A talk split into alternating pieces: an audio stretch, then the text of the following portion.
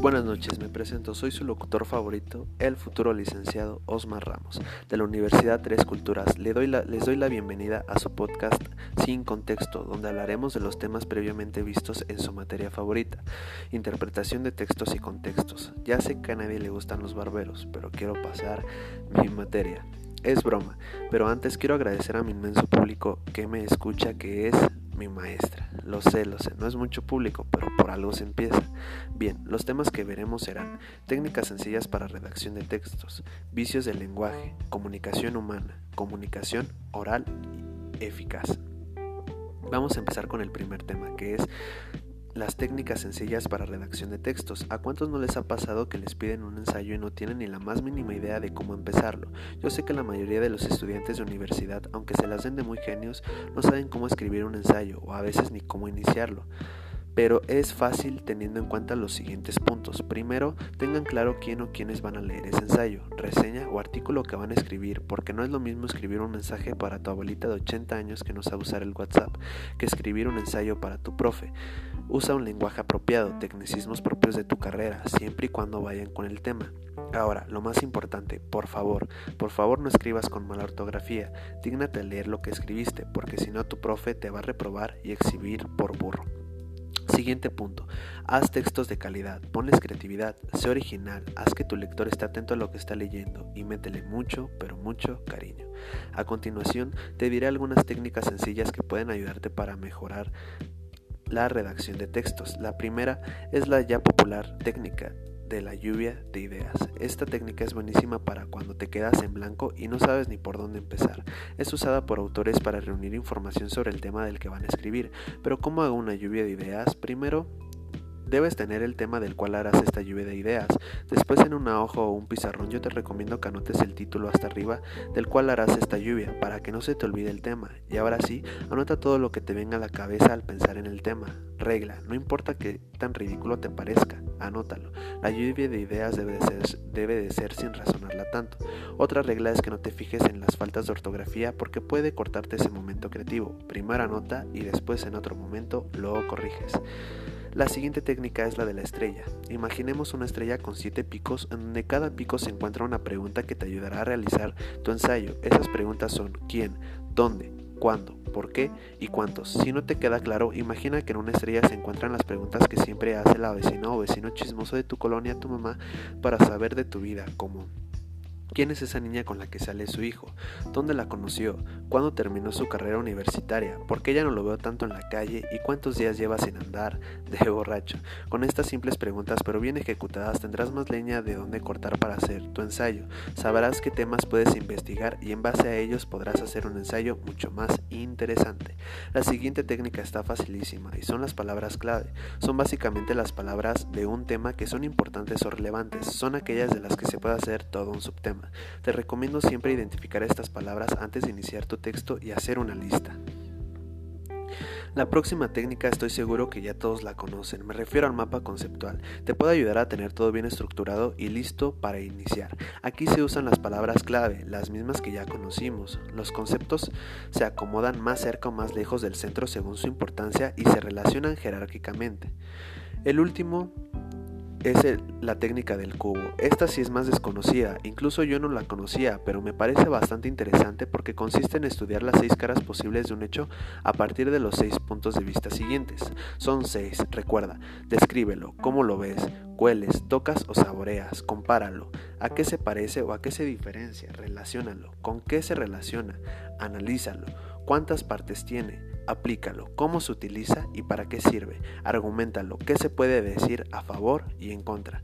Por último, no olvides que tu texto debe tener una estructura, una buena organización que se puede resumir en que se tenga una introducción, desarrollo y un final.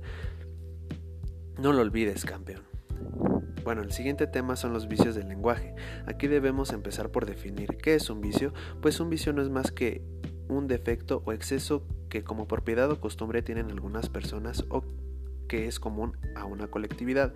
En pocas palabras es el exceso a algo que tienen las personas. Y los vicios del lenguaje es el mal uso del vocabulario que puede dificultar el entendimiento de un mensaje. Existen muchos vicios del lenguaje, pero aquí te explicaré dos, con todo y sus ejemplos. El primero es el queísmo. Es el uso incorrecto del que sin la preposición del de. De de. Un ejemplo podría ser, me alegro que hayas renunciado. Lo correcto sería, me alegro de que hayas renunciado. El dequeísmo es una, es una incorrección frecuente en la utilización de verbos transitivos de dicción o pensamiento. Un ejemplo sería, pensé de que la Tierra era plana. Lo correcto sería, pensé que la Tierra era plana. Existen otros vicios del lenguaje como la anfibología, el solecismo, extranjerismo, etc. Bien, el siguiente tema son los elementos de la comunicación. Los elementos de la comunicación son básicamente todos los elementos que deben existir para que exista la comunicación entre nosotros los humanos. Los elementos son los siguientes. El primero es el emisor, es el que inicia el acto comunicativo y el que envía el mensaje. El siguiente es el receptor, es quien recibe el mensaje del emisor y quien lo contesta. Después tenemos el mensaje, es la información de cualquier tipo que envía el emisor. También está el código. El código es la forma en la que se encripta el mensaje. Por ejemplo, el idioma es una forma de encriptación. También está el canal.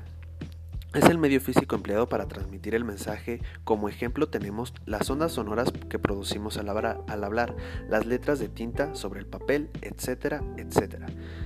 Sin estos elementos sería imposible que existiera la comunicación entre nosotros los humanos. No lo olvides, comunicación oral y eficaz es nuestro siguiente Recuerda que una parte vital para el ser humano es la comunicación, sin embargo no todos saben cómo ser buenos comunicando un mensaje. Es por eso que te traigo los siguientes tres consejos. Número 1.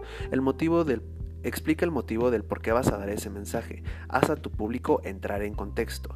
Número 2. Estructura bien lo que vas a decir. Evita confundir a tu público. Número 3. Y último, haz énfasis en lo que consideres importante, como elevar el tema de voz en las partes importantes del discurso. Listo. Con esos consejos serás un buen orador, pero recuerda que no todo lo que comunicamos entra por el oído, también existe la comunicación no verbal y es básicamente un conjunto de acciones diferentes a las palabras, pero que guardan relación con ellas. A continuación, te daré una serie de consejos que te ayudarán a mejorar tu comunicación verbal. Te daré tres consejos. Número 1. Cuida tu imagen personal. Recuerda que como te ven te tratan. Viste de acuerdo a la ocasión. Número 2. Cuida tu mirada, ya que con ella expresamos muchas emociones. Número 3. Procura que tu expresión facial sea coherente con lo que dices. No vayas, a, no vaya a ser que hables cosas positivas con cara de enojado.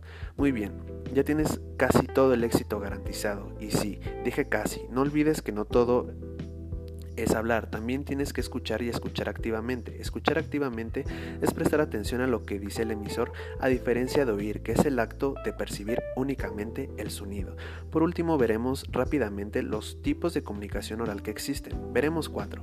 El número uno es el diálogo, es básicamente la conversación entre dos personas.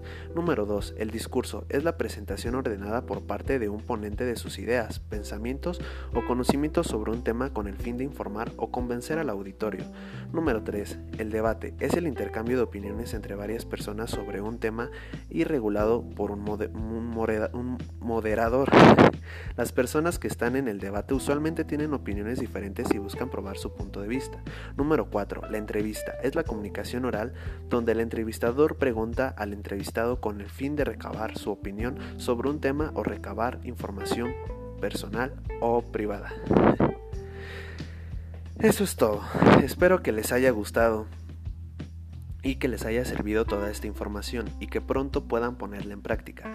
Pero por ahora es todo de mi parte. Agradezco a todos los que hayan quedado a, todos los que se hayan quedado hasta este momento. Y si es que me va bien con este primer intento de podcast, nos volveremos a oír muy pronto. Se despide su locutor, el futuro licenciado Osmar Ramos, y este es su podcast sin contexto. Hasta la próxima.